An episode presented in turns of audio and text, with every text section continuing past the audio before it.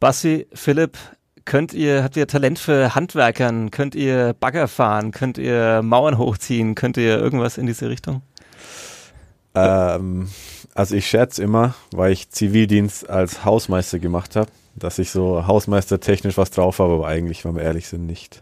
Also Äh, mein Opa ist Schreiner, ja, da ist das Handwerkliche vielleicht ein äh, bisschen in der Familie. Ich würde sagen, ich bin jetzt nicht total unbegabt, aber als äh, großes Talent äh, würde ich da jetzt auch nichts bezeichnen. Okay, weil es geht darum, wir, wir haben letzte Woche Fotos machen lassen beim Tilly Park, wo die neue Arena, neue Halle entstehen soll im kommenden Jahr und da steht immer noch dieser alte Fußballplatz, wo das äh, Gras aus der Tatanbahn herauswächst und ähm, wir müssen raus aus dieser zweiten Liga. Wir brauchen diese Halle. Im nächsten April müssen die Falcons wieder eine Lizenz einreichen. Am 30. Juni 2020 werden Hallen abgenommen und ich sehe nicht, dass die Halle im Tilly-Park steht.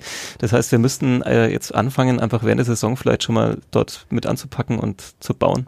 Ja, gerne. Ist das irgendwie also, drin in eurem Wochenplan? Ja, können wir gerne machen, wenn die Halle dann irgendwann steht und wir dazu beitragen können, dann können wir das gerne machen. Ja, also lässt es der Wochenplan zu, dass ihr mal da irgendwo vielleicht Athletiktraining weglasst und dafür irgendwie Steine tragt oder irgendwie ja. einen Parkplatz baut? Kannst du ja gerne mal dem Coach vorschlagen. Vielleicht ist er da offen dem gegenüber. Statt Krafttraining machen wir halt Backstein schleppen. Können wir machen. So wie ich den Coach beim ersten Heimspiel erlebt habe, würde ich sagen, der wäre auch ein guter Vorarbeiter auf der Baustelle.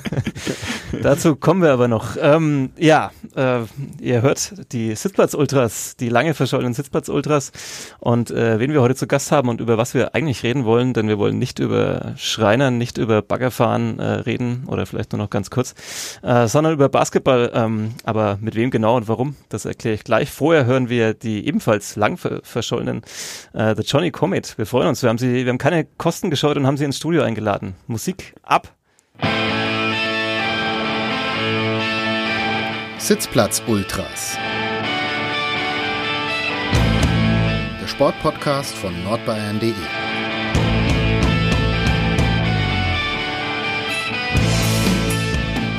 Das waren der Johnny Comet und ihr hört die Sitzplatz Ultras, die eine ja, relativ lange Sommerpause eingelegt haben, aber jetzt sind wir wieder da und ich freue mich sehr. Wir haben eine Premiere oder auch fast, äh, ich habe gerade nochmal ein bisschen nachrecherchiert und es geht nicht ganz auf. Ich wollte eigentlich sagen, wie schön, wir haben zum ersten Mal in der Geschichte unseres Podcasts hier im Studio einen Fürther und einen Nürnberger.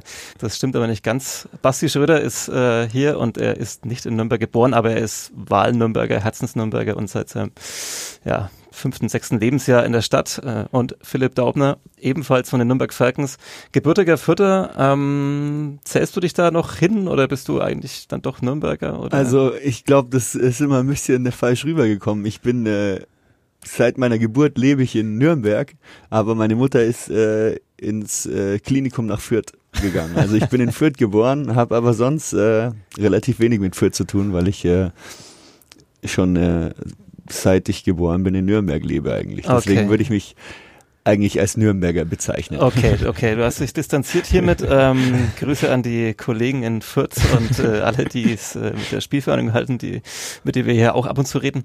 Äh, ja, es soll heute um Basketball gehen, um die Nürnberg Falcons ähm, und ich verspreche, es geht äh, nur noch ganz wenig um die letzte Saison und den Sommer. Ähm, ein paar Fragen habe ich dann doch noch dazu. Zunächst mal, ähm, ja, ihr seid gut in die Saison gestartet, zwei Siege, zunächst auswärts gegen äh, die Freunde von Schalke 04 in Oberhausen und dann zu Hause jetzt am vergangenen Wochenende äh, gegen die Adland Dragons. Ähm, ja, super Start. Ähm, dem nächsten sportlichen Ausstieg steht nichts im Wege, Basti, oder? Boah, schauen wir mal. Nee, also klar, perfekter Start, wie man sich's wünscht. Ähm, von den Gegnern vielleicht jetzt auch nicht das schwerste Programm, deswegen glaube ich, hatten wir da ein ganz gutes Los, um da die Saison auch äh, erfolgreich zu beginnen, auch mal mit einem Heimspiel gleich zum Anfang an. Ähm, ja, nee, also das ist viel zu weit weg und wie gesagt, wir haben es auch schon öfters jetzt gesagt, die Saison mit, ne, mit letztem Jahr zu vergleichen oder da irgendwelche Maßstäbe zu setzen vom letzten Jahr, das wäre, glaube ich, der falsche Ansatz. Deswegen, da schauen wir gar nicht hin. Demut ist das Wort, das mir am häufigsten begegnet ist in der Vorbereitung der Falcons und jetzt auch nach den ersten zwei Spielen. Äh, Philipp, du bist neu in der Saison bei den Falcons. Ähm, du kannst völlig befreit sozusagen aussprechen. Muss man so demütig sein oder ähm, kann man auch mal eine Ansage raushauen? Ja, also ich natürlich erstmal sehr schade, dass das letztes Jahr nicht geklappt hat. Aber ich denke, ähm, jetzt fängt eine neue Saison an, es fängt alles, geht alles wieder von vorne los. Ähm, Deswegen ist äh, eine sehr ausgeglichene Liga dieses Jahr und ich glaube, es ähm, sind einige Teams dabei, die da oben mitspielen wollen und das ja nach zwei Spieltagen sehr schwer zu sagen, äh, was man erreichen will und kann. Aber ja, ich bin einfach auch happy, dass wir die ersten zwei Spiele gewonnen haben und hoffe natürlich, dass das jetzt so weitergeht. Das wollte ich Sportler schon immer fragen. Ähm, glaubt ihr das eigentlich wirklich selber, wenn ihr sagt, äh, wir sind da lieber erstmal zurückhalten und die Liga ist ausgeglichen? Oder ist es das Mantra, dass der Trainer und äh, in, der Geschäftsführer sozusagen am ersten Tag des, äh, der Vorbereitung einem eintrichtert und sagt, das ist das, woran ihr denken müsst, das ist das, was ihr in Interviews sagt, zumindest bis zum vielleicht äh, 22. Spieltag? Ähm, nee, also ich weiß nicht, wie es bei Philipp ist, aber ich glaube da schon selber dran. Man will ja auch nicht der, in Anführungszeichen, Depp sein, der dann hinterher, wo es dann heißt, so, hör, schau mal, der hat gesagt, wir spielen Playoffs und jetzt steigen wir ab am Ende. Ähm, außerdem gab es schon ein paar Situationen, wo sich jemand so weit aus dem Fenster gelehnt hat und dann hat er direkt die Quittung vom Ralf bekommen, wenn es dann mal nicht so lief. Von daher, äh, nee, wie Philipp schon sagt, äh, die Liga ist super ausgeglichen. Zumindest, ich meine, gut, man kann ja immer nur spekulieren, was so auf dem Papier steht. Ähm, das, wie gesagt, auch wir haben jetzt zwei Gegner gehabt, die ich jetzt vielleicht mal nicht zu den oberen Teams dazu rechne. Zumindest Schalke nicht, Adland, wenn es sich findet. Und da ist zumindest, ich glaube, der finanzielle Hintergrund da, dass die das theoretisch könnten. Aber es kommen auf jeden Fall noch ganz andere Kaliber äh, wieder, wieder theoretisch, ja, also auf dem Blatt Papier, aber da gibt es, glaube ich, andere Teams, die es zu schlagen gilt, ähm, wenn man da nach oben gucken will. Für alle, die jetzt ganz unbedarft reingeschalten haben und denen die Vorgeschichte fehlt, äh, die Nürnberg Falcons spielen in der zweiten Basketball-Bundesliga, die diese Saison mit 17 Teams antritt. Ähm, warum und wieso, darüber können wir später nochmal reden. Ähm, aber es ist tatsächlich so, dass in der Vorbereitung eigentlich fast kein Team gesagt hat, wir spielen um den Klassenerhalt. Also ich glaube, Aussteiger Schwenningen hat das ein bisschen so formuliert. Da hat man aber, wenn man ein bisschen genauer hinschaut, auch das Gefühl, dass die eigentlich nicht allzu viel Zeit in der zweiten Liga verbringen wollen und möglichst schnell nach oben hoch wollen. Ähm, vielleicht ein bisschen darauf hoffen, dass dort der Eishockeyverein vor Ort absteigt, damit dann mehr Platz für Basketball ist. Ähm, wenn keiner von Abstieg spricht, fragt man doch mal ganz direkt, wer steigt denn diese Saison ab? Ja, also das äh, kann ich auch ganz schwer prognostizieren. Ähm, das war ja letztes Jahr auch schon. Ich denke, Hanau, also hätte mich jemand vor der Saison gefragt, hätte ich niemals gesagt, dass Hanau absteigt. Ähm, die hatten einen sehr guten deutschen Kern eigentlich und viel Geld, würde ich jetzt mal sagen. Und ähm, das ist eben genau das, das Schwierige. Wir haben die meisten Teams noch gar nicht gesehen. So viele Teams, die so ambitioniert reingehen. Deswegen, ähm, ja, finde ich das ganz schön, wie wir das gerade machen, einfach von Spiel zu Spiel schauen. Und ähm, klar, ich meine, nach 10, 15 Spieltagen sieht schon wieder ganz anders aus. Da kann man ein bisschen sagen, wie das sich positioniert alles. Aber nach zwei Spieltagen ist das ganz schwer, finde ich. Von Spiel zu Spiel, bei dem Satz brechen wir normalerweise jeden Podcast-Aufnahme sofort ab, aber in, in, diesem Fall bist du ja heute zum ersten Mal da, da ähm, ignoriere ich das. Ähm, wie ist es, also ich meine, acht Teams spielen am Ende in den Playoffs, ähm, zwei steigen theoretisch auf, äh, ein paar müssen irgendwo im Niemandsland landen und ähm, ja, einer muss absteigen. Ähm, das ist, äh, alle sprechen von den Playoffs, fast alle zumindest. Ähm, wie, wie ist das? Also sind da alle so euphorisch diese Saison oder, oder woran liegt es, dass da keiner mal ganz äh, bedächtig sagt, hm, naja, außer euch natürlich. Also ihr sagt ja dauernd, wir spielen erstmal gegen Abstieg, aber ähm, warum, ja, warum, warum sagt das keiner? Sind da alle so finanziell so gut aufgestellt oder woran liegt das? Also erstmal glaube ich, dass drei absteigen, oder? Das kann auch sein. Zwei absteigen, äh, zwei aufsteigen, drei absteigen. Und so ist es richtig korrekt, ja. Ja, ja also. Logisch. Nee, aber das ist eine gute Frage, ja. Äh, finanziell vielleicht, dass sich da echt ein paar noch ordentlich verbessert haben. Ja, es sind halt dann auch wahrscheinlich finanzkräftige Mannschaften abgestiegen. Also Jena zumindest, Bremerhaven, gut, die standen dann, glaube ich, kurz vorm, vor der Insolvenz oder ich weiß auch nicht, was da das Problem war, aber ich meine, die haben immer noch irgendwo in der Region Erstliga-Etat, denke ich mal. Von daher können die da auch schon oder haben auch ordentlich mm, Geld in die Hand genommen. Chemnitz ist ja seit Jahren dasselbe, ja. Die haben Geld und wollen unbedingt. Haben es sportlich leider halt immer nicht geschafft. Ja, ist eine gute Frage, ja. Ich weiß auch nicht, äh, wieso alle so ambitioniert sind. Ich glaube, es ist immer ganz gut, ist natürlich super für die Liga, dass einfach in den letzten Jahren mit Quakenbrück, Rostock, jetzt auch Schwenningen kommen halt äh, finanzstarke Teams nach oben, die auch äh, perspektivisch, denke ich, äh, in die Bundesliga wollen. Das äh, ist natürlich was ganz anderes, als wenn jemand, als wenn zwei Teams aufsteigen. die dann direkt wieder um den Abstieg mitspielen. Ähm, ja, das äh, macht die Liga nur stärker und äh, interessanter natürlich auch.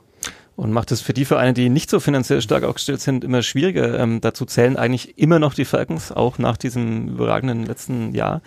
Ähm, was ist da die Perspektive? Also muss man einfach dann irgendwann mal hoch in die Bundesliga, um sich sozusagen gesund zu stoßen? Oder kann man tatsächlich in der zweiten Basketball-Bundesliga wachsen und sich da konsolidieren? Also ich denke, man sollte erst wachsen und dann den Aufstieg anpeilen. Äh, ich meine, ja, das ist das, das, Man merkt, du ewig, hast was mit Wirtschaft studiert. Das ewig gleiche Thema, ja. Das, äh, ich meine, ohne die, die, die richtigen Rahmenbedingungen macht es wenig Sinn. Also wenn man dann, ja gut, ich meine, natürlich kann man versuchen, sich dann in der ersten Liga zu etablieren, aber ich glaube, das ist der schwierigere Weg. Also ich denke, wenn man schon mal da seine Hausaufgaben macht, sage ich mal im Umfeld, und dann hat man da schon mal das alles abgehakt und kann sich wirklich aufs Sportliche und auf, vielleicht auf den Etat konzentrieren. Anstatt, ich meine, wir sehen es ja, wenn wir jetzt in der BBL wären, wer weiß, hätten wir eine Halle jetzt wieder oder wäre es wie letztes Jahr, wo wir keine Heimhalle haben. Haben wir, wenn was ist, wenn Bayern München kommt, die kommen von der Euroleague, die fliegen direkt nach Nürnberg und wollen ab Mittwoch schon irgendwo trainieren, können wir das denen stellen oder lauter so Geschichten. Das sind einfach Problembereiche, die, finde ich, die vielleicht vorher erstmal ja, ausgemerzt werden sollten, bevor man dann wirklich den Schritt wagt. Aber wie gesagt, ich meine, man kann nicht in die Zukunft gucken. Passiert sowas wie letztes Jahr, will man auch nicht von vornherein sagen, nee, wir tun es nicht. Also, ja, ich weiß nicht, welcher Weg das Richtige ist. Ich meine, ist schwierig zu sagen, aber prinzipiell, glaube ich, wäre der richtige Ansatz erstmal Strukturen, dann sportlich und dann auf der Ebene weiter wachsen, etablieren in der BBL und dann auch mal weiter nach oben gucken. Das klingt sehr gesund und logisch, aber wir reden ja über Basketball in Deutschland und da sind die üblichen Mechanismen ja völlig ausgeschaltet. Ähm, bevor wir ähm, Philipp dich auch noch ein bisschen näher kennenlernen als Neuzugang, ähm, müssen wir trotzdem nochmal über den vergangenen Sommer sprechen und die Saison. Ähm, die Falcons, äh, 99 Prozent, die jetzt wahrscheinlich zuhören, wissen das. Ähm, für die restlichen 1 Prozent erkläre ich es nochmal. Sind äh, sportlich aufgestiegen, sind ins Finale der Playoffs in der zweiten Basketball-Bundesliga eingezogen. Das bedeutet dann automatisch den Ausstieg, haben dann äh, hauchdünn sozusagen die Meisterschaft verpasst, äh, sind Vizemeister geworden ähm, hinter Hamburg. Hamburg äh, hat die ja, Lizenzbedingungen der Bundesliga erfüllen können. Nürnberg nicht, zumindest hat man das in Köln so gesehen. Ähm, und jetzt ist nur Hamburg aufgestiegen und die Falcons äh, sind weiter in der zweiten Liga. Ähm, Hamburg hat ja am Tag vor dieser Aufnahme dieses Podcasts seine Premiere in der Bundesliga gefeiert. Ähm, habt ihr euch die angeschaut, um ja. zu gucken, ja. wie es so den Kollegen äh, ja, ging? Ähm, und habt ihr euch dann gedacht, ah, zum Glück spielen wir in der zweiten Liga? Oder? Oh, naja, also ich glaube, das Los war auch ein bisschen undankbar, in München zu starten als Aussteiger. Ist wahrscheinlich nicht das, das netteste Geschenk der, von der BBL, aber ja, es war schon bitter. Also es war teilweise schon echt, wo ich mir gedacht habe, so, pff, Wahrscheinlich wäre die, die Mannschaft vom letzten Jahr vielleicht sogar erfolgreicher gewesen in dem Spiel. Aber gut, das ist ja dann auch wieder Basketball, dann kommt halt eins nach dem anderen. Unsicherheit, kein Selbstvertrauen, das, die leichtesten Dinge unterm Korb sind dann daneben gegangen und dann kommt, führt eins zum nächsten und dann verlierst. Aber gut, ich meine, mit 60 zu verlieren ist trotzdem nochmal eine Ansage, aber ja. Hätte noch ein bisschen höher ausgehen können, wenn ich München dann Definitiv, irgendwann ja. aufgehört also hätte. Das war dann, glaube ich, dass sie die 50 geknackt haben, das war dann schon ein bisschen Mithilfe von München. dass es da doch noch so viel gelaufen ist, aber trotzdem, ja. Ja, bitter. Aber ich, ich denke, das sollten wir jetzt auch nicht überbewerten. Also die werden da schon ihre Schlüsse draus ziehen und beim nächsten Spiel glaube ich nicht, dass es nochmal so eine Packung gibt. 111 zu 55 ging es aus, knapp an einer der historisch höchsten Bundesliga-Niederlagen vorbeigeschrammt, äh, weil eben die Bayern dann, glaube ich, alle, die irgendwie noch dabei waren oder sogar noch im Publikum waren, noch eingewechselt haben ähm, und spielen haben lassen. Ähm, bitterer Start für ja, die Mitaussteiger. Ähm, wenn du das gesehen hast, Philipp, vielleicht gestern hast du dir gedacht, ah, vielleicht ganz gut, dass sie Falcons nicht in Berlin gestartet sind, wie es der Spielplan eigentlich vorgesehen hätte. Echt? Das wusste mhm. ich gar nicht. Ah, okay. Ja, ich meine, das ist ganz am Anfang von der Saison und ich glaube auch wirklich, die Bayern sind eine Übermannschaft für die Bundesliga dieses Jahr. Ähm, aber trotzdem, wie der Basti schon gesagt hat, da ist schon sehr viel Unglückliches auch noch zusammengelaufen für die Hamburger. Und äh, ja, ist auf jeden Fall nicht der Bundesliga-Start, den man sich wünscht, wahrscheinlich. Höchstwahrscheinlich, ja. Aber die, ja, ich, äh, Hamburg ist ein sehr, sehr gutes Projekt, denke ich. Die haben, sind sehr professionell außenrum. Die haben sich das verdient, aufzusteigen. Und ähm, das ist nicht denen ihr wahres Gesicht. Heiko Schafazik wird wahrscheinlich auch noch ein bisschen brauchen, bis er in der Liga wieder ankommt. Ähm, ja, ich habe es gerade gesagt, ähm, Nürnberg wäre in Berlin gestartet. Also Berlin hatte spielfrei jetzt am ersten Spieltag, weil die erste Bundesliga eben auch unrund ist in dieser Saison, genau wie die zweite, wo dann immer einer spielfrei hat. Ähm, der Einzige, der es geschafft hat, war jetzt äh, Nils Hassfurter, der durfte im Pokal in Berlin am Wochenende ran mit Würzburg. Äh, hat auch nicht so ganz funktioniert, war aber jetzt auch nicht ganz verkehrt die Leistung von Würzburg, würde ich mal sagen. Mhm. Ähm, habt ihr da auch schon ein bisschen geschaut, also vor allem du, Basti, jetzt äh, bei den Spielern aus dem letzten äh, Kader der Falcons, die den Sprung geschafft haben in die Bundesliga, also sprich Nils Hassfutter, der nach Würzburg ist, ähm, Marvin Mobier, der nach äh, Göttingen ist und ähm, Ishmael Wainwright, der nach Fechter ist. Ähm, ja, wie es denen jetzt so erging an den ersten Ja, ja, also ich habe tatsächlich, ich habe die ersten beiden Spiele von Fechter angeguckt, vom Isch habe das Spiel vom Nils das erste geguckt und auch das erste Göttingen-Spiel. Wie ist das Gefühl so, wenn man da zuschaut? Da denkt man sich dann tatsächlich so, äh, ja, ich freue mich natürlich Pass, für die ah. Ja, wobei ich sagen, also Marvin hat leider gar nicht gespielt. Ähm, bei Nils, der hat eigentlich so okay gespielt. Ich meine, die Würfe sind nicht gefallen. Es ist, ich meine, der muss ja auch noch an das Level gewöhnen. Also der wurde auch ein paar Mal geblockt. Würfe, die halt in der Pro A noch losbekommen hat, ist in der BBL noch eine andere Geschichte, dann gegen Braden Hobbs oder so zu spielen wobei der ist auch kein Verteidigungsass ist, aber halt die Größe hat so auf der Point Guard Position. Nee, und äh, Ish hat auch solide gespielt, also macht halt das, was der Ish kann. Also offensiv Rebounds hat super gereboundet, hat Energie von der Bank gebracht, hat auch viel gespielt und ähm, ja, das ist, ich glaube, Ish kann das, was er bei uns gemacht hat, kann auf jedem Level machen und so eine Mannschaft helfen. Hat sich mit einem Block auf jeden Fall schon mal für die Highlights der ersten Woche qualifiziert. Ja, aber ähm, ich habe gestern die Highlights angeschaut und da war nicht da vertreten, da war ich auch äh, geschockt, muss ich sagen. Ja, das ist natürlich, äh, ne, da werden halt wahrscheinlich, wahrscheinlich jeder Korbleger der Bayern ja, kommt bei Magenta Sport in die Top Ten. Grüße an die Kollegen. Ähm, äh, ja, ähm, Basti, du hast mir ein bisschen von der Vorbereitung erzählt. Du hast dann nach dem Ausstieg, ähm, als ja noch nicht klar war, dass es nicht klappen wird mit der ersten Bundesliga, hast du gesagt, du ähm, hast dich dann gleich auch anders vorbereitet. Ähm, so mit dem Geist und ja, der Idee, ich muss jetzt dann auch anders, nochmal ganz anders auf ein anderes Level kommen im Sommer, wenn ich Bundesliga spiele. Ähm, kannst du ein bisschen beschreiben, was du da gemacht hast? Also bist du eine Woche nach dem Finale, nachdem du wieder nüchtern warst, bist du dann in die Halle und werfen gegangen oder hast du, bist, hast du Krafttraining gemacht, weil du dir gesagt hast, ich baue jetzt nochmal, keine Ahnung, drei Kilo Muskelmasse mehr drauf, wenn ich Bundesliga spiele oder was war das? Nee, also Krafttraining gar nicht. Ich habe dieses Jahr, diesen Sommer ein bisschen anders. Also ich habe jetzt die letzten, ja, keine Ahnung, 10, 12 Sommer immer Krafttraining im Sommer gemacht und dieses Jahr habe ich es ein bisschen anders angegangen. Also ich bin viel Sprinten gegangen, habe so ein Sprintprogramm gemacht von vom Vitas, der hat es äh, von einem Athletikcoach, der selber 400 Meter Sprinter war, auch Olympiasieger aus Litauen, von dem einen Plan bekommen den habe ich schon gemacht, als ich meine Handverletzung hatte, um da wieder möglichst schnell fit zu werden. Den habe ich jetzt im Sommer auch weitergemacht oder wieder von vorne dann halt äh, länger.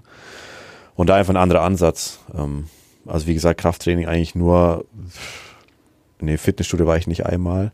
Und dann halt viel mit dem Ball gemacht. Ich war viel mit Bastidore, dann im Burggraben, weil das nächste war die Halle, stand nicht zur Verfügung, die man konnte zum Werfen. Deswegen waren wir tatsächlich viel im Burggraben und haben äh, auf dem Freiplatz gespielt, aber ist egal, ich meine, Korb ist Korb. Stichwort Strukturen. ja, ja. Ähm. Äh, welcher Platz war das genau? Es gibt ja mehrere im Burggraben, nur für die Fans, dass sie nächsten Sommer wissen, wo sie mal. Naja, der mit, mit Burggrabenplatz halt da, wo man sich trifft zum Basketballspielen, also der am Rathenauplatz. Mhm, mh, okay. Da, wo also, man ja. den Zaun drüber muss, weil das ja eigentlich äh, nee, bis, bis 20 Uhr ist er offen. Ah, okay. Und danach kommen die Securities und werfen einen runter. äh, nee, genau. Und dann ab und zu durften, also hatten wir dann auch die Dürerhalle in den Ferien. Da konnten wir rein und ja, da haben wir halt, also wie gesagt, viel eins gegen eins gespielt, viel geworfen. Basti Dordet hat dann so ein paar, paar Workouts geleitet, haben wir da ein bisschen individuell was gemacht und so. Das war eigentlich ganz cool. Ansonsten, wie gesagt, äh, gesprintet. Da geguckt, dass ich da auf ein ordentliches athletisches Level irgendwie noch wiederkommen. Das ist das Schöne an Nürnberg und am Basketball. Hautnah kann man die Spiele erleben. Also wenn man mal im Sommer abends ebenfalls mit dem Ball losgeht und dann stehen da halt leider schon zwei Typen und werfen auf den Korb, dann muss man halt ein bisschen höflich fragen, ob man auch mal darf oder ob man sich abwechseln kann. Ähm, äh, Philipp, bei dir haben wir uns immer gedacht über die Jahre, wann spielt er endlich in Nürnberg? Wir haben es jetzt vorhin herausgefunden. Ähm, zwar gerade zum, zum Auf die Welt kommen nach Fürth kurz ver, verschifft, aber dann eigentlich Nürnberger. Ähm, wir haben ja auch unsere Quellen. Du warst äh, auch im Sommer Sommer oft mal äh, in Nürnberg, um Krafttraining zu machen. Ähm, und äh, haben uns immer gedacht, hm, okay, den, den kennt man doch irgendwie, vielleicht bleibt er ja einfach am Ende des Sommers mal hier. Bist dann aber doch immer wieder weg. Ähm, also zum einen drei Jahre lang nach Paderborn und dann letzte Saison nach Kirchheim. Ähm, hast du dir selber gedacht oft, wann ruft denn jetzt endlich mal einer aus Nürnberg an? Ich komme doch von hier und die reden doch immer davon, dass sie hier Spieler aus der Region äh, quasi in der Mannschaft wollen und warum meldet sich niemand bei mir? Ja, also erstmal bin ich im Sommer eigentlich viel in Nürnberg immer, bin hier am Trainieren im Power Athletics Gym in Fürth da und ähm, hier manchmal auch in der Halle, wenn ich eine hab. Also mein Vater ist äh, Hauptschullehrer, da kann ich immer mal in die Halle eigentlich, das ist ganz, ganz gut. Aber klar, ich kenne den Basti ja schon länger, ähm, sehe den auch immer mal im Sommer und äh, den Ralf kenne ich auch schon länger. Also wir haben immer mal geredet im Sommer, aber das äh, hat sich irgendwie nicht so ergeben oder die Zeitpunkte, das hat einfach nicht so gepasst und ähm, ja, jetzt bin ich einfach äh, glücklich, dass das dieses Jahr geklappt hat. Ist äh, schön wieder hier zu sein und ähm, ja, ich meine, als Nürnberger wieder in der Heimatstadt zu spielen, ist natürlich immer cool. Das ist das eine wahrscheinlich, ähm, dass man tatsächlich dann vielleicht irgendwann auch mal wieder gerne hat, dass man in der Heimat irgendwie spielen kann. Aber tatsächlich vielleicht nochmal, also sofern du darüber reden willst, woran, woran, liegt es dann in Vorjahren? Ist dann vielleicht mal die Position einfach nicht wirklich frei ähm, bei dem Team hier gewesen? Äh, wolltest du zu viel Geld oder woran lag es, dass äh, das dann nicht hingehauen hat? Natürlich ist es immer, manche Vereine, da ist schon, sind die Spots besetzt. Da sind schon deutsche Spieler auf meiner Position, dann egal wie gern man dahin will, dann ist äh, ist das voll, ist der Kader voll oder ja, manchmal hat es halt einfach ein bisschen länger gedauert. Dann kam irgendwas, ähm, dann bin ich halt äh, wohin gegangen und dann, äh, keine Ahnung, wäre vielleicht die Möglichkeit gewesen, einen Monat später oder sowas, aber da habe ich dann unterschrieben oder andersrum, ja, die hatten jemand anders äh, schon unterschrieben. Also ich meine, es ist sehr schön, wieder hier zu sein, aber ich habe jetzt äh, natürlich nicht immer drauf, ich kann mich ja nicht nur drauf festlegen, oh, ich will unbedingt wieder nach Nürnberg zurück. Ähm, ja, deswegen, ähm, ja, war das immer so klar im Sommer immer eine, eine Option und jetzt war es, glaube ich, äh, der richtige Zeitpunkt auch und deswegen ist es ganz cool, ja. Ja, seid sehr unterschiedliche Wege gegangen. Also ihr habt beide dann sozusagen im Nürnberger Programm begonnen. Ähm, äh, du beim Post SV, glaube ich, auch ja. sozusagen. Und äh, ja, dann gab es auch die vielen Namenswechsel. Ihr wart dann beide mal, glaube ich, sozusagen bei den Franken Hexern gelistet äh, offiziell. Ähm, und Basti, du bist dann immer hier geblieben. Mhm. Ähm, auch ja manchmal vielleicht tatsächlich mit dem Gedanken oder auch mit den Angeboten von anderen Vereinen, wo du vielleicht tatsächlich früher den Weg auch in die Bundesliga mal geschafft hättest oder schaffen hättest können. Ähm, bei dir, Philipp, du bist dann irgendwann weg, du bist dann so über die Bamberger, Bamberger Nachwuchsprogramme ähm, dann so durch, durch Deutschland getingelt irgendwie. Ähm, hat man so am Anfang der Karriere tatsächlich so, so einen Masterplan, wie komme ich dahin, wo ich irgendwann mal hin will? Oder ist es einfach so, dass man tatsächlich einfach nur die, die beste Option nimmt, die da kommt irgendwie, weil, weil man da gar nicht so viel wählen kann? Ja, ich glaube, wir waren ja, der Basti ist ja ein bisschen älter, der war da, wir waren da auf unterschiedlichen Leveln, würde ich sagen. Ich bin in Nürnberg, habe ich JBL gespielt, da war klar, ich will jetzt die nächsten Jahre dann erstmal NBBL spielen und Basti war ja schon im Profiteam äh, bei den Hexern damals und ich glaube, dann äh, ist das alles in Nürnberg ein bisschen im Jugendbereich runtergefahren worden und äh, für mich war klar, ich will NBBL auf Top-Niveau spielen, hatte dann die Chance nach Bamberg zu gehen und habe das natürlich gemacht. Ähm, wenn ich damals schon im Profiteam gewesen wäre und da meine Minuten bekommen hätte, dann wäre es vielleicht auch was anderes. Dann hätte ich mir natürlich auch überlegt zu bleiben. So, ja, habe ich da nicht so lange überlegt. Da war mir klar, da, hm, wenn ich mich weiterentwickeln will, dann Bamberg ist ein Top-Programm, dann wenn ich die Chance da habe, dann gehe ich dahin.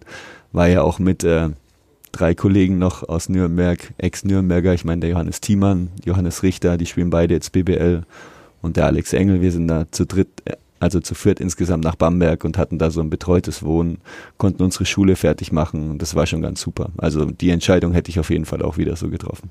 Wenn du schon diese Namen nennst, ist ja auch spannend. Also vergleicht man sich dann dauernd auch mit denen, mit denen man mal angefangen hat? Wie schaffen es die? Also Basti hat dann immer seinen Kumpel Basti Dore, der dann, äh, der es jetzt auch auf äh, sozusagen höchstes deutsches Niveau geschafft hat, äh, Thiemann äh, auch sozusagen. Ähm, vergleicht man sich dann immer da? Denkt man sich, was habe ich jetzt vielleicht irgendwie anders oder falsch gemacht, dass ich nicht da bin, wo der andere ist? Oder also ich bin mit, äh, mit den allen noch sehr gut befreundet, die gehören zu meinen engsten Freunden, deswegen gönne ich denen das natürlich. Ich verfolge das, ich schaue immer wenn ich Zeit habe, schaue ich mir die Spiele an.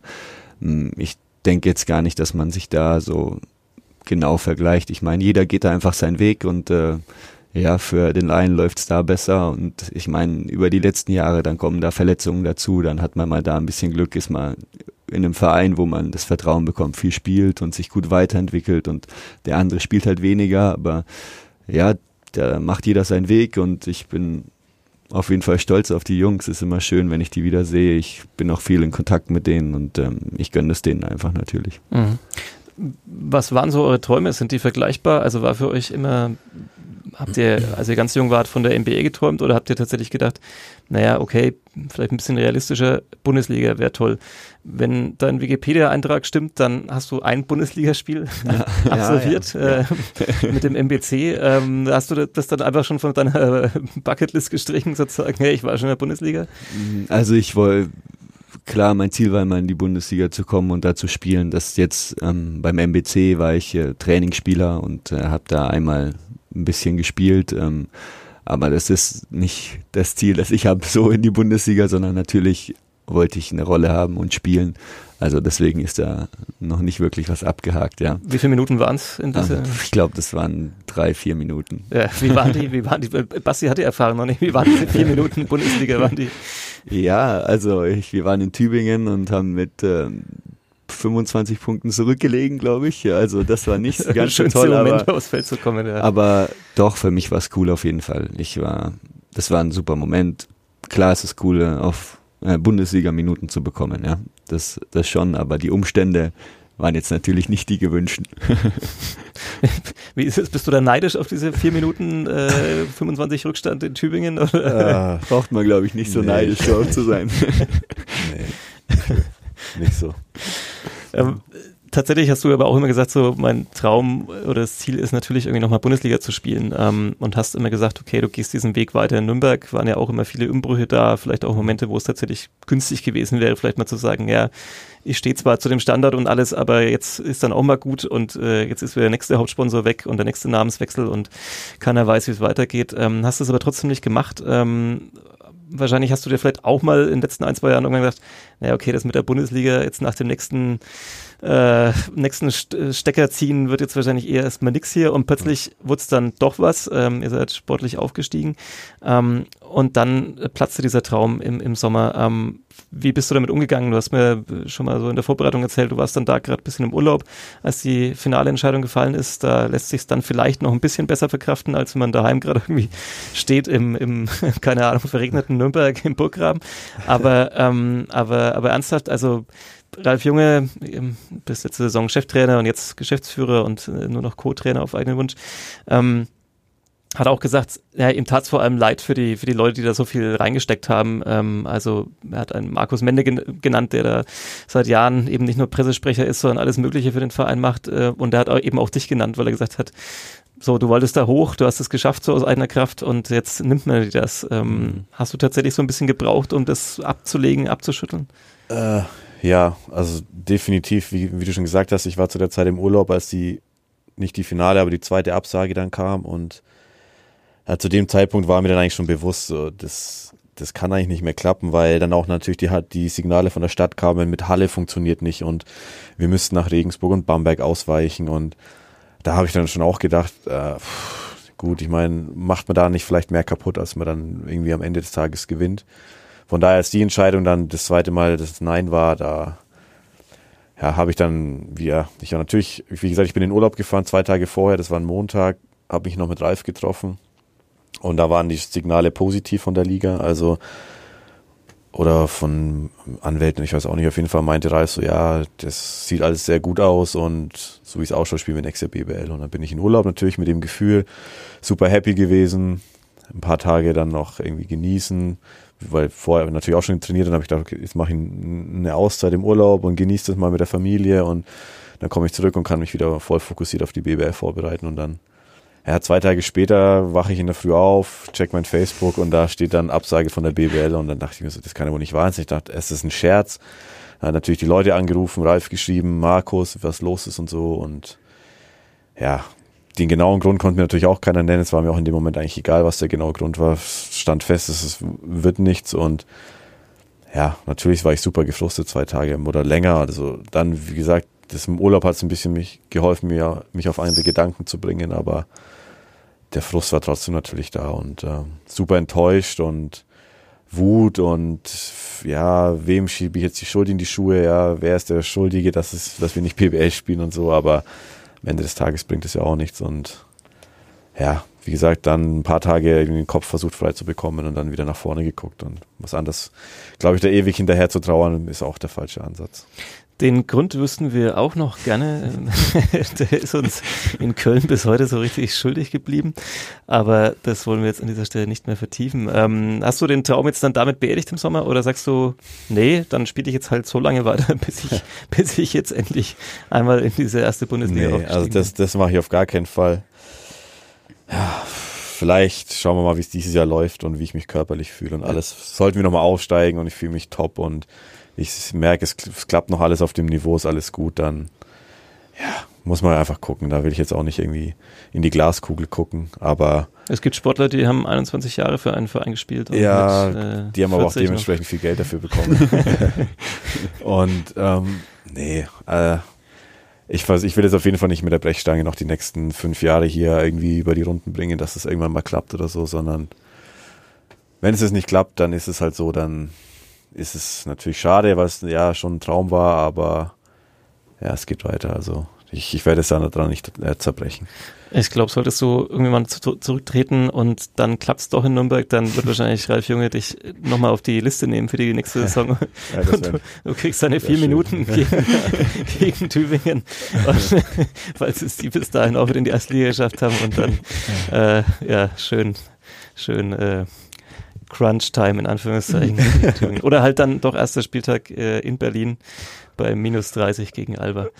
Ähm, ja, wo geht die Bundesliga hin? Ähm, gestern nach dem Spiel wurde wild diskutiert, ähm, wie das so in Zukunft aussehen soll, wenn jetzt diese Übermannschaft des FC Bayern München, die jetzt in der Euroleague ja auch weit kommen wollen, die sich da mal ebenso NBA-Spieler nochmal kurz dazu holen, äh, wenn die jetzt da alle auseinandernehmen und dann vielleicht nicht ganz so krass, aber dann halt Alba Berlin äh, auf ein ähnliches Niveau noch kommt ähm, und dann hat man so Aussteiger, die da gerade sich erst dran kämpfen. Zerreißt das die Liga eurer Meinung nach irgendwann, wenn diese Niveaus so auseinandergehen oder ist es halt nur so, wie es halt im Fußball auch ist oder? Das ist eine schwierige Frage, weil ich meine, natürlich muss man auch sehen, dass Bamberg, äh, Bamberg, äh, München halt schon einen positiven Effekt auf die Liga, glaube ich, auch hatte, was es Zuschauerzahlen angeht, Präsenz jetzt in Europa und alles, was natürlich positiv ist. Auf der anderen Seite, klar, wenn man so eine Liga hat, wo eh klar wird, dass Bayern Meister wird, mit, ja, ich wie Fußball, wie es vergleicht, da hat Dortmund vielleicht so einen Hauch einer Chance, aber dann muss auch alles perfekt laufen, dann verlieren sie ein Spiel und dann ist es schon vorbei oder zwei. Und wenn man das dann mit Berlin so hat, ich, ja, ist schwierig. Also ich denke schon, dass das so ein bisschen die Spannung und die Attraktivität der Liga auch nimmt, ja, vor allem für die Zuschauer. Und natürlich auch für die Mannschaften. Ich meine, da gibt's natürlich dann auch genug, ich weiß nicht, Hauptsponsoren, die da so viel Geld reinpulvern. Also immer noch viel Geld, natürlich im Vergleich zu München ist vielleicht nicht viel Geld, aber immer noch viel Geld, die noch immer sagen, so ja, ich, ich sehe einfach den Sinn nicht mehr dahinter, weil wieso soll ich da jahrelang Geld reinpulvern, wenn ich eh für mich an meinem Limit bin und immer noch 20 Millionen unter München-Etat bin, so mehr oder weniger. Ich meine, mit 10 Millionen der BBL bist du super aufgestellt und München hat, hat vorhin der Pongo gesagt 30 Millionen Etat jetzt dieses Jahr. Also ich meine, da kann man die Hälfte, die, die restliche Bundesliga zusammennehmen und die kommen auf den Etat so mehr oder weniger. Äh, angeblich sind sie, glaube ich, bei 24 gelistet oder so, aber man weiß ja natürlich gut, nie, aber es ist nur Spieleretat oder Gesamtetat. Ja. Also Pongo meinte irgendwas, hat er gelesen, 30 Millionen. Aber ich weiß nicht, ob das stimmt, ich will jetzt auch keine Gerüchte in die Welt setzen, aber auf jeden Fall Marcel. Pongo hat gesagt, Bayern München hat 30 Ja, also Sie können ja gerne beim Pongo anrufen für Fehlinformationen. Nee, aber wie gesagt, ich weiß nicht, wie viel Berlin hat, aber und Bamberg und aber ja, es wird sich dann schon deutlich abheben von den Teams, was danach kommt.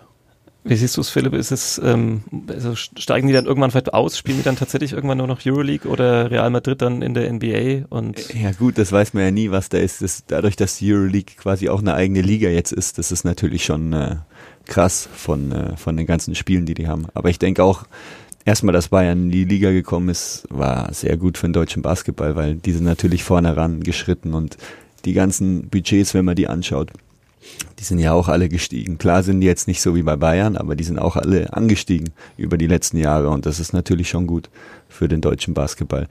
Und ich glaube, also das war jetzt das erste Spiel gegen die Hamburger, wo wirklich gar nichts zusammen lief, das wird jetzt nicht äh, dauernd so sein. Ich meine, äh, es gab auch eine Phase, wo die Bamberger vier Jahre lang alles in Folge gewonnen haben. Schauen wir mal. Ich denke, Berlin hat eine gute Mannschaft. Klar, wenn man jetzt die, den Kader anschaut, ist es schwierig mit Bayern mitzuhalten, aber ja, die müssen trotzdem auch erstmal das gewinnen. Sind natürlich mein, mein Favorit auch, aber ja, man weiß ja auch nie, ist eine sehr hohe Belastung mit der Euroleague. Wie verkraften die das alles? Was ist, wenn sich da ein paar verletzen? Ja, also ich schaue mir jetzt trotzdem die Bundesliga noch gern an. Die Euroleague natürlich auch umso lieber noch, weil da jetzt vielleicht Bayern mal äh, wirklich mitspielen kann. Aber ja, ganz so langweilig wird's jetzt hoffentlich und glaube ich nicht.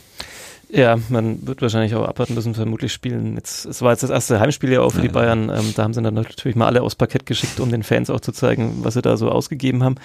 Ähm, wahrscheinlich wird man manche Spiele nicht sehen, wenn es auswärts in Kreilsheim vielleicht zur Sache geht oder so. Könnte ich mir vorstellen.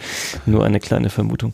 Ähm, schauen wir nochmal auf die zweite Liga. Ähm, hab's vorhin gesagt, ihr seid mit zwei Siegen gestartet. Ähm, die Rechnung bei den Falcons ist offiziell die, äh, elf Siege braucht man, um nicht abzusteigen. Das heißt, jetzt sind es nur noch neun, die man braucht, um nicht abzusteigen. Mit weiteren drei, vier Siegen ist man dann schon fast wieder in den Playoffs. Ähm, was ist das Ziel, außer nicht abzusteigen? Also, wir haben jetzt erstmal als Team noch nicht wirklich uns zusammengesetzt und ein Ziel formuliert. Muss ich, also, ist wirklich so, haben wir nicht gemacht. Ich denke, jeder äh, hat da natürlich seine persönlichen Ziele. Und ähm, wie gesagt, äh, es ist dieses Jahr verdammt schwer, glaube ich, in die Playoffs zu kommen, aber klar wollen die meisten Teams da um die Playoffs mitspielen und ähm, ja, wir ich bin super glücklich, dass wir jetzt 2-0 sind und ähm, ja, jetzt äh, sind wir in Rostock am Wochenende. Ich denke, das ist ein schwer, sehr schweres Auswärtsspiel. Die haben ja auch gesagt, sie wollen, ich weiß nicht, ob die gesagt haben, sie wollen aufsteigen, aber Sie könnten es zumindest, Sie haben die entsprechende Halle dafür. Ich glaube, intern äh, ist das schon das Ziel. Deswegen, das ist dann natürlich auch nochmal ein anderer Gradmesser. Ähm, ja, wie gesagt, jetzt muss ich wieder ins Phrasenschwein Euro werfen, aber ich schaue wirklich von Spiel zu Spiel. Das, das haben wir hier noch nicht aufgestellt, das Phrasenschwein fällt ja, mir hier gerade auf. Warum eigentlich nicht? Nächstes Mal, ja. ja. Aber wie gesagt, nach zehn Spieltagen schaut es schon anders aus. Da kann man das ein bisschen einschätzen. Ja, ich sehe das ähnlich. also, nee, also wie gesagt, wir haben, wir haben, jetzt als Mannschaft kein Ziel formuliert. Macht man das nicht immer so? Macht man da nicht so ein Poster, dass man sich an die, an die Kabinentür aber hängt? Wir haben das ja. öfter schon auch gemacht, aber dann war das auch erst wirklich nach äh, paar Spieltagen oder einmal vor der Saison und dann so nach zehn Spieltagen nochmal hingesetzt. Okay, jetzt sehen wir, wo wir da stehen. Ähm, sind wir auf dem Weg, das Ziel zu erreichen? oder überperformen wir? Wollen wir das hochschrauben oder müssen wir realistisch sagen, ja, ist doch nicht so realistisch, was wir da gesagt haben. Mhm. Aber wie gesagt, ich denke, das werden wir auf jeden Fall noch machen. Aber wenn man halt mal ein paar Teams gesehen hat, Mehr ja. als zwei. ich hatte das große Vergnügen, äh, vergangene Saison, als der erste FC Nürnberg in der Bundesliga gespielt hat, vor der Saison oder am Anfang der Saison das äh, Zielvereinbarungsposter in der Kabine zu sehen. Okay. Ich darf nicht darüber reden, was äh, daraus stand. das musste ich hoch und heilig versprechen in diesem Moment. Aber naja, es war natürlich dann irgendwann überperformt. überperformt. Also, also ich sag mal ganz vorsichtig, überperformt wurde jetzt da nicht, aber das war vielleicht auch nicht zu erwarten. Wobei es ja phasenweise gar nicht so schlecht vielleicht auch lief in Anbetracht der Möglichkeiten. Was, was würde denn ähm, auf, den, auf das Poster kommen, wenn ihr dann vielleicht jetzt noch ein paar Gegner gesehen habt, ein bisschen vielleicht auch mal eben sowas wie Rostock äh, gespielt habt, ähm, sagen wir mal zehnter Spieltag, was, was kommt dann so drauf bei Basketball? Geht es dann eher so drum, dass ihr sagt, wir wollen alle Heimspiele gewinnen, ähm, sagt man, okay, wir brauchen bis Weihnachten so und so viele Punkte, was, was kommt da vielleicht drauf? Geht es vielleicht auch um Sachen, die man so für sich selber so als Team vereinbart, jetzt gar nicht so vielleicht was Punkte und Tabelle angeht, sondern mehr so, wie man auftreten will, ähm, wie man die, wie die Stimmung sein muss, wenn man mal 15 hinten liegt oder sowas? Ja, ich denke auf jeden Fall, dass wir draufschreiben würden, dass wir den Charakter unserer Mannschaft ganz klar definieren und dem auch also jeden Tag leben, sage ich mal. Und also wir haben, also braucht man ja sich nicht verstecken, wir haben definitiv Talent in der Mannschaft. Also das ist nicht so, dass wir jetzt äh, nur Blinde eingekauft haben oder ersetzt haben, sondern wir haben definitiv Talent in der Mannschaft. Wir müssen unsere, ja, unseren Gameplan, den uns der Vitas da vorgibt und vorlebt, ja, der hat da seine, schon seine Philosophie. Und wenn wir die befolgen, da diszipliniert dahinter sind, dann ähm, glaube ich, sind wir schon, also ich, ich kann ja für mich persönlich sagen, also ich wäre enttäuscht, wenn wir die Playoffs nicht schaffen dieses Jahr. Wie gesagt, wenn ich jetzt mir die Mannschaft anschaue, was wir für ein Talent haben, ja, wenn, wenn ich jetzt auch sehe, wie wir teilweise schon spielen, gerade in so der frühen Zeit der Saison, ich meine, wir machen auch schon Dinge, die vielleicht am Anfang nicht selbstverständlich sind. Ja, wenn es mal, ich meine, natürlich Anfang der Saison geht es noch hoch und runter im Spiel, ja, Läufe, dann gibt es mal Phasen, wo es schlecht läuft. Aber wichtig ist, dass man da halt äh, die richtige Moral an den Tag legt und sich auch sieht aus solchen Löchern zieht. Und das haben wir in Schalke gemacht, da lief man eine kurze Zeit nicht gut, haben es geschafft, uns rauszuziehen und äh, noch zu gewinnen. Gegen Adlern lief es eine Zeit lang äh, nicht so gut und wir haben äh, trotzdem gewonnen. Und ich denke mal, dass äh, auf das Plakat würde kommen, ja, dass wir einfach äh, mit voller Leidenschaft und vollem Herz jedes Spiel angehen und dann haben wir auch eine Chance, jedes Spiel zu gewinnen. Ohne da zu sehr ins taktische Detail zu gehen, was ist vielleicht der Gameplan von Vitautas Busasch, dem neuen Headcoach? Also klar, Teambasketball wahrscheinlich eh. Das ist hier spätestens seit Ralf Junge da als Gesetz und ähm, als Litauer wahrscheinlich eh ähm, bei, bei Vitas. Ähm, was, was sagt er noch so? Was ist, was ist so die Idee?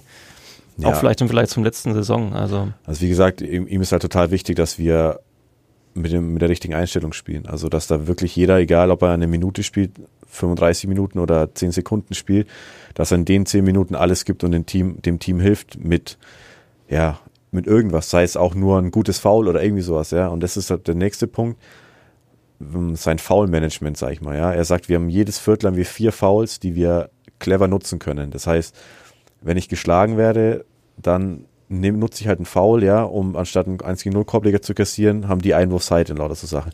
Und da legt er halt sehr viel Wert drauf. Also da ist er wirklich akribisch dahinter, dass, also da ist, da rastet auch regelmäßig aus, wenn, wenn wir sowas verschenken, sag ich mal, ja, wenn dann, wie gesagt, ein 1 gegen 0 Korbleger passiert, anstatt dass wir dann noch drei Mannschaftsfoul zu geben haben und dann äh, das nicht nutzen. Und ansonsten, ja, wie, ja, taktisch einfach, das ist, äh, der hat da so viel, ja, so einen starken ja, so eine Ausprägung für diese Taktiksachen, der dem Gegner die Schwächen wegzunehmen. Das, also so, so wirklich in dem Detail habe ich das auch selber noch nie erlebt. Aber dass man wirklich sagt, okay, der kann das nicht und wenn wir das konstant machen, dann geht, Vita sagt immer, Basketball ist Mathe, das sind alles Zahlen, das sind alles Zahlen. Wenn der eine nur rechts dribbelt und ich, ich, ich zwinge dazu, links zu dribbeln, dann hat er schon mal eine 35% äh, geringere Chance, einen erfolgreichen Pass zu spielen oder einen Korb zu machen oder so. Und da, da ist er wirklich dahinter, dass wir da auch äh, die Schwächen zu identifizieren und dann die auch ähm, wirklich attackieren. Mhm. Das klingt spannend. Ähm, Fouls ausnutzen, ausreizen. Ähm, als Trainer kann man sich ein technisches abholen, bevor man der Halle verwiesen wird beim zweiten. Ja, das nutzt er sicherlich auch zum Maximum äh, aus. Könnte ich, mir, mir vorstellen, dass in der Saison auch das eine oder andere Mal vorkommt. Ich habe ihn jetzt tatsächlich in der Vorbereitung nicht, noch nicht erleben dürfen und äh, für mich war das jetzt dann auch die Premiere im Prinzip gegen Adler Dragons und ich dachte mir, pff, bester sechster Mann in der ersten Halbzeit, was, wie viel, wie viel äh, Push und äh, Aggressivität da vorgelebt wurde an der Seitenlinie. Ähm, ist es, ähm, Ralf Junge war jetzt ja doch eher, der konnte sicherlich auch mal laut werden, aber war jetzt vielleicht doch ein bisschen ruhiger Typ dann auch über die Jahre geworden. Ähm, ist das eine große Umstellung, dass man wieder merkt, wenn einen da einer von draußen äh, durchbeleidigt? ich finde, äh ich meine erstmal, es gibt jetzt nicht die eine perfekte Art. Ich, ich finde es gut auf jeden Fall, dass er so dabei ist, so emotional. Und das kann natürlich einen schon auch pushen. Aber dann gibt's andere Trainer, die sind, ich meine, wenn man jetzt äh, Berlin anschaut, in der Bundesliga, der Head Coach, ich weiß nicht, ob der jemals irgendwas Negatives groß reinruft oder überhaupt sagt. Und das funktioniert ja perfekt da. Und dann gibt's andere, die sind da emotional dabei. Ich denke, man sieht einfach, dass der Vitas das lebt wirklich und äh, da voll zu 100 Prozent dahinter steht und ich finde das gut auf jeden Fall. Das pusht auch die Mannschaft und ich finde das Wichtigste ist Authentizität, Authentizität und ich denke, äh, das kommt auf jeden Fall authentisch rüber, zumindest äh, mhm. bei, bei uns würde ich jetzt mal sagen. Mhm. Ähm, Marcel Pongo hast du vorhin mal angesprochen mit seinem Tipp, wie hoch der Etat des FC Bayern ist. er ist einer von fünf Spielern, die im Prinzip von der Ausstiegsmannschaft noch da sind. Fünf neue sind dazugekommen. Ähm, also ein relativ hoher Austausch, der im deutschen Basketball auch noch normal ist. Also so gesehen sind dann fünf, die geblieben sind, fast schon, fast schon gut. Ähm, ähm, wie, wie kann, könnt ihr ein bisschen jetzt auch den Fans und Zuhörern ein bisschen beschreiben, wie so die, die Neuen noch ticken? Also dich haben wir jetzt schon ein bisschen kennengelernt, Philipp, aber wie ist es so mit den anderen, die die noch dazugekommen sind. Was bringen die vielleicht in die Mannschaft, was vorher nicht da war? Ähm, was bringt ein Stefan Haukohl mit Mm. dem er in Nürnberg ja auch schon ein bisschen zumindest kennengelernt hat. Stefan. äh, auf jeden Fall Erfahrung. Ähm, die hat auf jeden Fall, also der muss man schon sagen, der spielt da schon sehr abgezockt. Ein unglaubliches Skillset, glaube ich. Also der für seine Größe spielt auch in der Vorbereitung hat er manchmal noch äh, Point Guard gespielt. Kann, ja, etwas, wenn man so sagen will, eins bis vier eigentlich alles spielen. Hat auch, wie gesagt, das Skillset dazu, das zu tun. Ja, ist, äh, wie gesagt, gibt uns Ruhe, gibt uns einfach Qualität, ja, vor allem auf dem deutschen Spot. Dann, ähm, ja, wen haben wir noch? Den Dwayne, unglaubliche Athletik, Scorer-Qualitäten. Ja, Point Guard einfach, also Verteidiger, der ist unglaublich gut am, am am Ball, wenn er wirklich 100% Bock hat und es äh, 100% gibt, dann kann er jedem Point Guard in der Liga das Leben zur Hölle machen. Auf der anderen Seite, wie gesagt, durch seine Athletik, durch seine Geschwindigkeit kann er auch äh, da auch ein Albtraum für jede Verteidigung sein und kann auch gut passen, wenn das auch. Ich meine, der schaut auch natürlich sehr viel auf seinen eigenen Wurf. Ich glaube, der ist auch so ein bisschen eigentlich Scorer first, aber trotzdem äh, noch ein gutes Auge für die Mitspieler und findet die auch regelmäßig. Ja. Ich meine, Will ist, glaube ich, eine der, oder wahrscheinlich mit der athletischste Spieler in der Liga und äh, sehr mobil für seine Position und das natürlich schon, ich glaube, äh, wenn, der kann einer der besten Spieler in der Liga auch sein.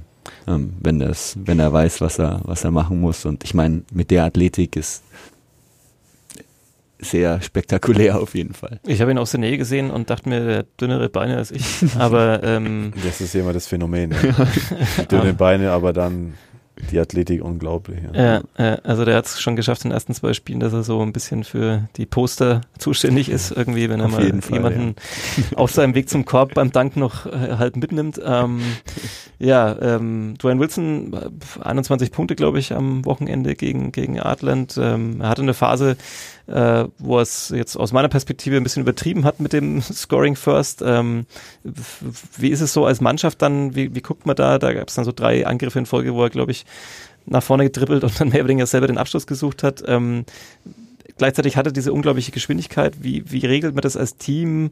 Auch so, dass man einem klar macht, jetzt ist die Phase, das zu nutzen und jetzt ist die Phase, wieder vielleicht dann Teambasketball zu spielen mehr.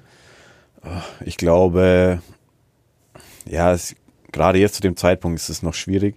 Meine, man möchte ja den Spieler auch nicht seine Identität nehmen und das, was ihn eigentlich auszeichnet und stark macht, weil wenn man das macht, dann glaube ich, dass ein Schuss, der nach hinten losgeht, ja, dann, was ich, dann ist er auch verunsichert, dann weiß er nicht mehr, was, was, was soll ich machen, was wollen, was will der Trainer von mir, was will das Team von mir. Deswegen ich, ja, ne, wie gesagt, da waren ein paar Angriffe in Folge, wo er vielleicht ein bisschen überdreht hat. Ich glaube, Vitas hat es auch dann gut geregelt, der hat es dann auch erkannt und hat dann ihn vom Feld genommen und Pongo wieder rein, der dann auch eher das Gegenteil ist, also eher der, der, der Pass-First Point Guard ist. Ich glaube, das ist einfach so ein Prozess, wo du, wo die auch über, über die Saison hinweg dann vielleicht auch selber sehen, okay, wie spielen wir als Mannschaft, wie spiele ich selber? Und das vielleicht so ein bisschen gegen, gegenseitig abwägen und dann da auch sehen, okay, ich könnte theoretisch noch, so war es zumindest letztes Jahr. Ich meine, da hat's dann, ich meine, klar kann man wieder sagen, man schaut Video und dann sagt man, okay, hier ist eine Situation zum Beispiel, jetzt da muss der Pass kommen. Wenn man das immer wieder konstant macht, dann glaube ich, verinnerlichen die das auch. Und dann, wenn es von innen kommt, das ist ja das Wichtigste, ja, die, die intrinsische Motivation, wie man so schön sagt, dass die auch das, äh, das machen wollen und passen wollen. Ja, bei, beim Will ist es genau das Gleiche, wie der Philipp schon sagt, wenn der versteht, was er machen kann, wie ich letztes Jahr, ja. der hat am Anfang, der war nach zwei Minuten hat er drei Faust gehabt und wusste nicht, wo oben und unten ist auf dem Spielfeld. Und dann am Ende dann immer wieder Vitas konstant mit ihm geredet, hat gesagt so, ey, allein du musst nur nach vorne rennen, so schnell wie du kannst und du wirst zehn Punkte jedes Spiel machen. So war es ja auch. Der ist nach vorne gerannt, der Pongo hat den Ball vorgeworfen, der hat den Dunking. Genau das gleiche ist mit Will.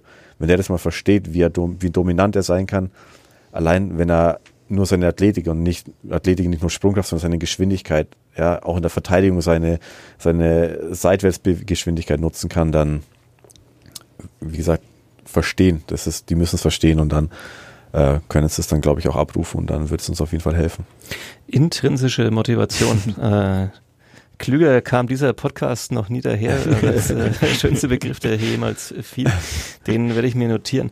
Ähm, du hast es vorhin mal kurz angedeutet. Ähm, zum vergleichbaren Zeitpunkt der Vorsaison war die Mannschaft noch lang nicht so weit, was so ein bisschen ja, den, den Fluss und das Verständnis eben äh, angeht.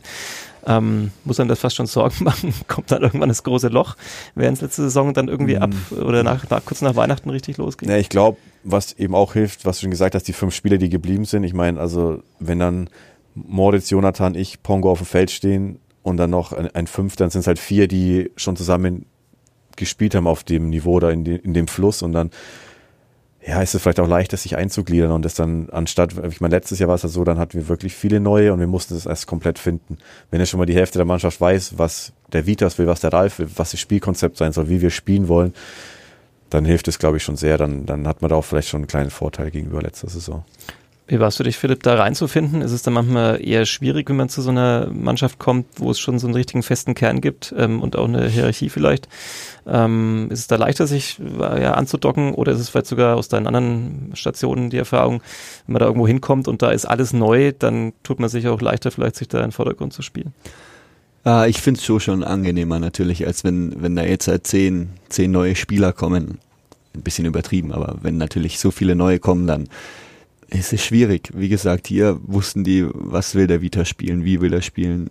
Ist natürlich auch für mich eine Hilfe, wenn die ganzen Jungs wissen, was, was ich machen muss, wie das aussehen muss, wie das aussehen muss. Und ähm, ich glaube, ja, das ist, die haben es mir auf jeden Fall schon einfach gemacht, mich hier einzufinden. Also ich ist auch so abseits vom Feld, alles super Typen und ähm, ja, da kann man gar nichts sagen, ja für diejenigen, die dich vielleicht nicht so in, in Paderborn und Kirchheim haben spielen sehen und beobachtet haben, wie würdest du so ein bisschen dich selber beschreiben? Also du hast ja gerade auch ein bisschen so William Lee zum Beispiel beschrieben, wie, was er für ein Typ ist. Wie würdest du dich charakterisieren am Feld? Ähm, wo sind ja, so auf jeden Fall nicht ganz so athletisch wie der Will.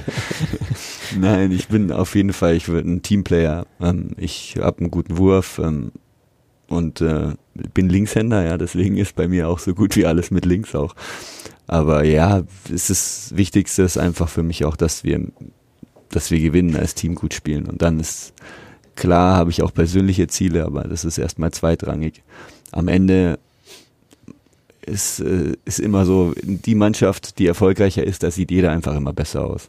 Als äh, wenn du jetzt hier irgendwo um den äh, Abstieg rumgurkst und dann da deine 10, 12 Punkte im Schnitt machst. Ja, deswegen ähm, will ich, äh, hoffe ich auf jeden Fall, dass wir eine erfolgreiche Saison spielen und dann ja, mal schauen, wo es hingeht.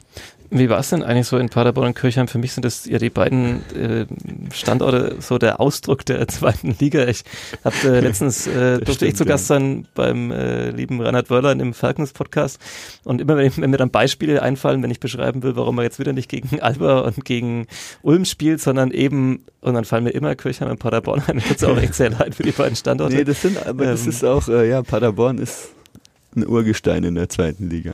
Mal eine kurze Ausnahme gemacht vor zehn Jahren oder so. Nicht, nicht so lang, aber waren ja mal in der Bundesliga, glaube ich. Aber ja, nee, ähm, Paderborn war ein schönes Städtchen, auch alles äh, sehr angenehme Leute da und auch eine große Basketballtradition, würde ich sagen. Ja, also das ist ähm, immer mit einem kleinen Etat gespielt, immer eigentlich vom Etat her um den Abstieg oder der Absteiger sein, hätten sein müssen, aber haben äh, ja, waren jetzt drei Jahre bei mir, war nicht alles so erfolgreich jedes Jahr, aber haben auch äh, ja, eine Saison relativ erfolgreich gespielt und ähm, ja, ein super Umfeld und alle sehr Basketballverrückter. Und in Kirchheim, Kirchheim auch, ist halt äh, bisschen kleiner, ne, übersichtlicher, aber da ist auch nicht, nicht viel außer Basketball in Kirchheim direkt. Aber ähm, ja, auch alle, alle ziemlich Basketball verrückt und ähm, ja, hat auf jeden Fall Spaß gemacht.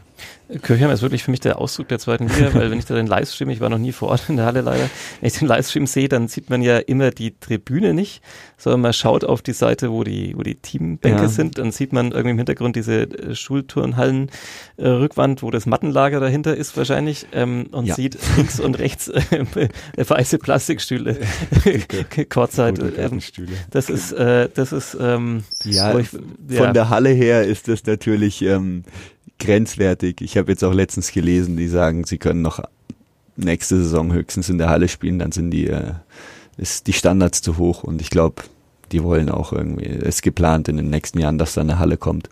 Aber das ist natürlich auch das andere. In der zweiten Liga wird es auch professioneller, sind immer mehr Standards und ich, das treibt es natürlich auch voran. Ähm, dass hoffentlich irgendwann mal auch jeder eine eigene Trainingshalle und Spielhalle hat und nicht äh, in einer äh, Dreifachturnhalle zwischen den äh, Sportstunden trainieren und spielen muss. Ähm, ja, Ja, man hat manchmal das Gefühl, es haben manche dann eher eine LED-Bande als eine richtige Halle, ähm, so wie die Standards. Weil der Standard ist, genau, ja. Aber ähm, das ist wiederum ein anderes raumfüllendes Thema. Ähm, ich muss euch jetzt hier aus dem Studio entlassen, weil wir, ich habe die halbe Stunde, die ich euch abgerungen habe, schon längst gesprengt und ähm, wahrscheinlich sind die Zuhörerzahlen gehen langsam steil nach unten. ähm, ja, wir werden mal gucken, ob das mit der Demut angebracht ist, äh, wie es erwähnt wurde, ob es dann doch einfach die Playoffs werden, ob es äh, vielleicht noch viel mehr wird. Wir werden natürlich mal wieder, sei es euch oder auch Kollegen von euch hier begrüßen, hoffentlich während der Saison im Studio. Ähm, das waren die Sitzplatz-Ultras ähm, über die Nürnberg Falcons und ihren Saisonstart. Äh, wenn ihr vermisst habt, äh, Werk B als Sponsor, die haben wir leider nicht mehr, die haben wir verloren auf unserem langen Weg durch die Sommerpause. Die müssen jetzt all ihr Geld in den Nürnberger Basketball stecken und äh, andere Projekte. Aber vielleicht kriegen wir auch wieder hier einen neuen Sponsor für die Sitzplatz Ultras. Ähm, Wäre doch nett. Für unseren Club-Podcast Kadepp haben wir jetzt inzwischen einen. Vielen Dank dafür. Ähm, also, wenn ihr noch ein paar Kröten übrig habt, ist auch deutlich billiger als eine Halle zu bauen oder ähm, Basketball zu finanzieren. Podcast, das geht ganz nebenbei. Das, äh, ja, ähm, wir sind so ungefähr auf der Hälfte des Jahresbudgets von Kirchheim würde ich sagen, wenn der Podcast sponsern will. Ähm, Basti Schröder, Philipp Daubner, vielen Dank für den Besuch. Ähm, Danke für die Einladung. Und natürlich äh, viel Erfolg in der weiteren Saison.